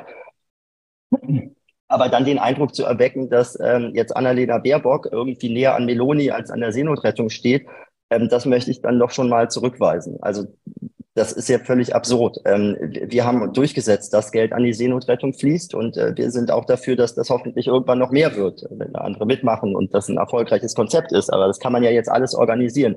Ich glaube, was wir nämlich brauchen, ist am Ende ja nicht eine Debatte, ob jetzt alle zu Meloni gehören und äh, sich anlächeln mit postfaschistischen, ähm, zumindest teilweise postfaschistischen Regierungen, sondern was wir brauchen, ist eigentlich endlich etwas mehr Härte gegenüber diesen Staaten, die seit Jahren Menschen wirklich schlecht behandeln, die ähm, auch nicht alles tun, was sie selbst als Seenotrettung machen können, ähm, die aber auch, wir haben es bei Griechenland ja jetzt schon besprochen, wirklich die unwürdigsten Bedingungen haben. Und ich würde mir da wünschen, dass wir als Regierung ähm, da auch klar sagen, also wenn Milliarden nach Griechenland fließen, um die Geflüchteten besser zu behandeln. Und wenn auch noch mit anderen Geldmitteln Griechenland sehr viel unter die Arme gegriffen wird, dann können wir als größter Mitgliedstaat der Europäischen Union nicht mehr einfach sagen, ähm, das läuft jetzt alles so weiter und wir freuen uns darüber, dass die Menschen ähm, dann völlig traumatisiert nach zwei Jahren Lager in Griechenland irgendwann noch weiter nach Deutschland fliehen müssen. Ich glaube, wir brauchen da Härte gegenüber diesen Staaten.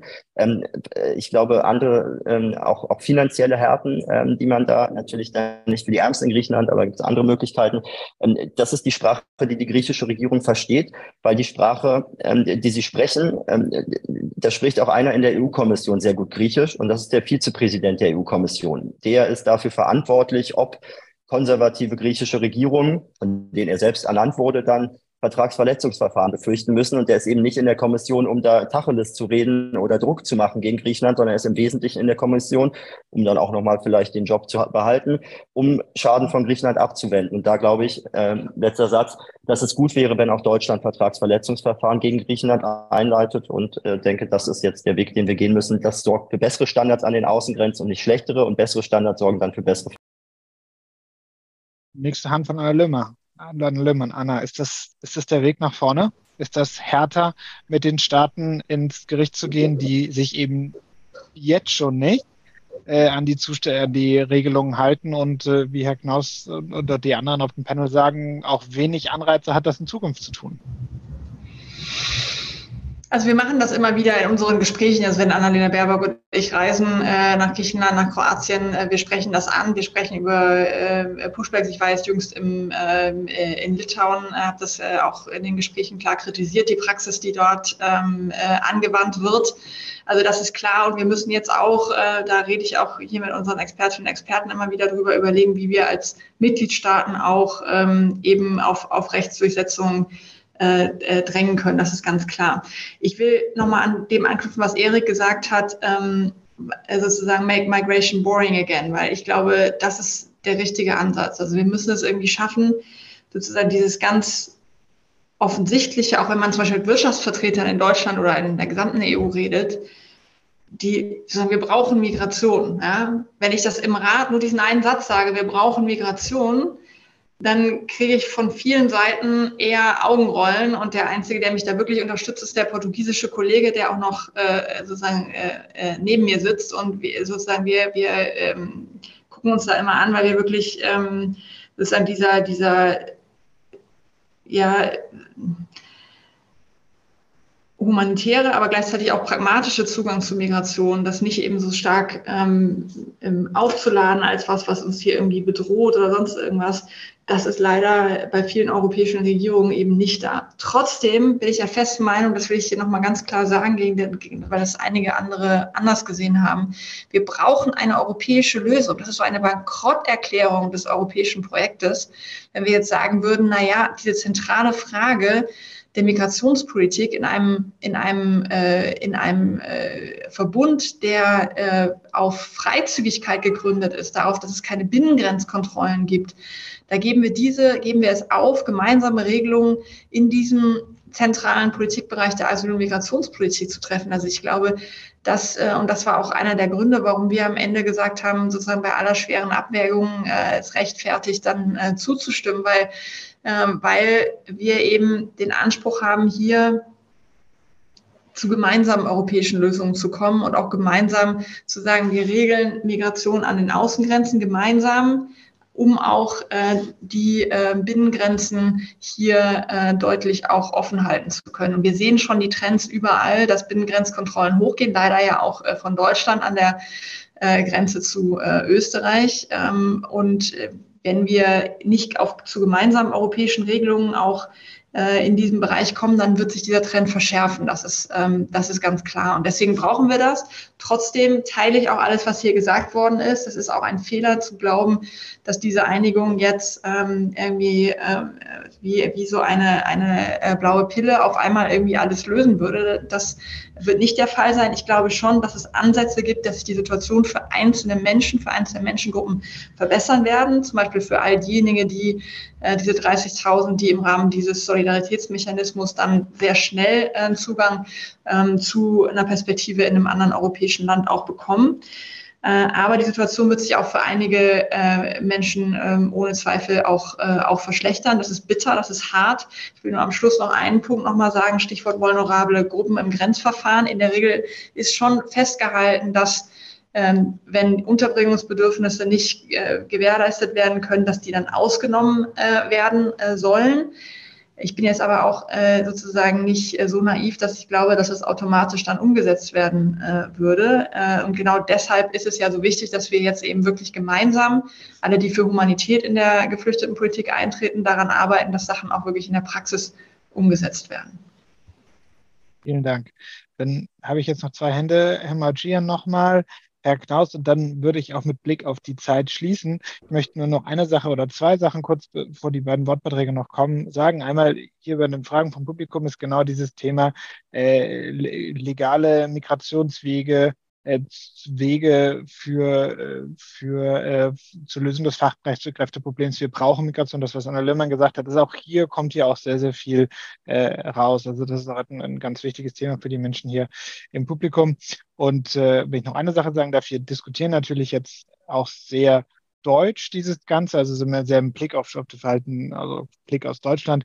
Wir wollen als Europe Calling diese Debatte auch noch sehr, sehr gerne europäischer führen, also mit VertreterInnen aus, aus anderen europäischen Ländern, die das auch, äh, auch durchaus anders sehen und so. Also das wird nicht die letzte Diskussion diesem Thema sein und man kann das natürlich auch noch sehr stärker nochmal mit dem Blick äh, auf, auf, auf Europa nochmal diskutieren. So viel dazu als kleine Ankündigung, Herr Margian äh, und dann Herr Knaus und dann schließen wir.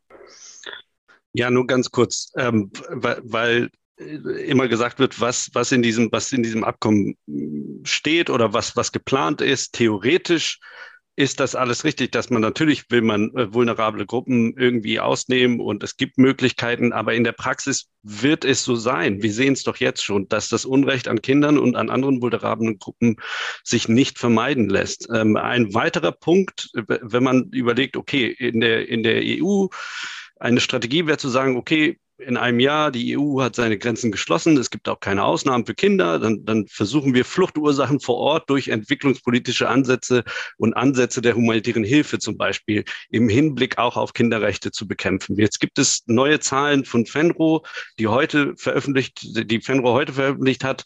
Das BMZ und das Auswärtige Amt sollen sparen. Bis 2025 hat das BMZ eine Etatkürzung von 28 Prozent, das Auswärtige Amt sogar 35 Prozent. Also auch hier das Signal, wir schotten uns ab vor den Problemen und Herausforderungen der Welt. Wir bewahren uns den europäischen Wohlstand und schotten uns ab, auch auf Kosten von Menschen- und Kinderrechten.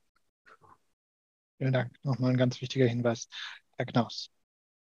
Ja, Sie haben es ja schon angesprochen. Es ist wichtig, äh, europäisch zu denken ähm, und vor allem Verbündete zu finden.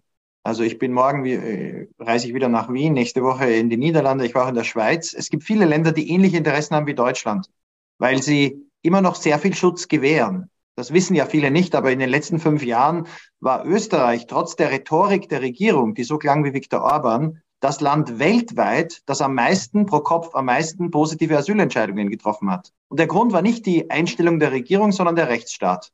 Wenn der Rechtsstaat funktioniert, wenn sich Institutionen, Gerichte, Innenministerien, Polizei an die Regeln halten, die, die gelten, dann kann die Regierung noch so äh, äh, asylfeindlich reden.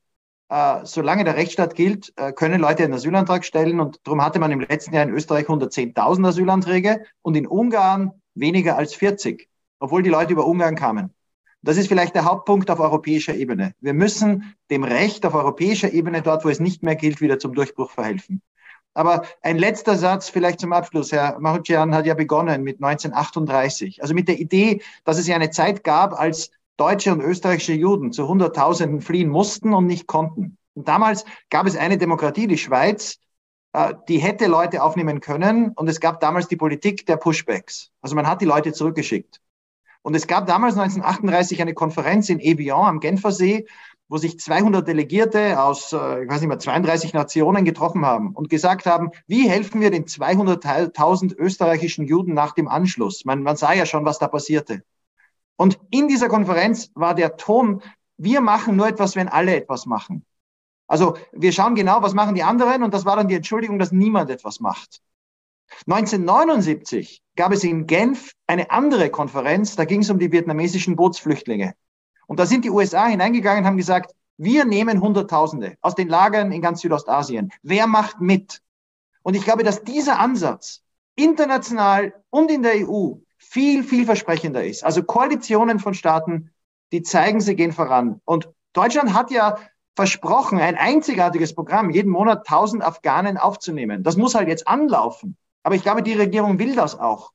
Das sind die Signale, mehr legale Wege und die Staaten finden, auch in Europa und weltweit, die da mitgehen wollen, um zu beweisen, dass wir nicht abhängen von einem Konsens wie in Evian oder in der Europäischen Union im Rat heute, wo am Ende Dinge rauskommen, die niemandem helfen. Das ist ja das Problem. Ich bin auch Europäer. Aber es ist nicht gut für Europa, wenn die europäische Fahne und das europäische Siegel auf Kompromissen steht, die dann gar nicht funktionieren können. Das hilft den Rechtspopulisten. Vielen Dank. Das war ein gutes Schlusswort, auch wenn das hier nicht alle äh, teilen werden, was Sie gesagt haben. Ich finde, das hat aber nochmal noch mal schön zusammengefasst, wo wir, wo wir heute in den Konflikt auch gegangen sind und drüber gesprochen haben. Ich möchte allen danken, die heute dabei waren, die sich die Zeit genommen haben, auch so kurzfristig zugesagt haben. Ich fand, das war eine, eine sehr gute Diskussion, eine sehr intensive Diskussion. Herzlichen Dank dafür. Auch allen Zuschauerinnen waren zeitweise 1500, 1600 Leute hier im Raum. Das ist wirklich, zeigt das große Interesse. Vielen Dank. Bis zum nächsten Europe Calling. Das nächste habe ich schon mal in den Chat gepostet. Alles Gute und bleiben Sie gesund. Ciao. Dankeschön. Tschüss. Tschüss. Danke. Ciao. Vielen Dank. Ciao. Ciao.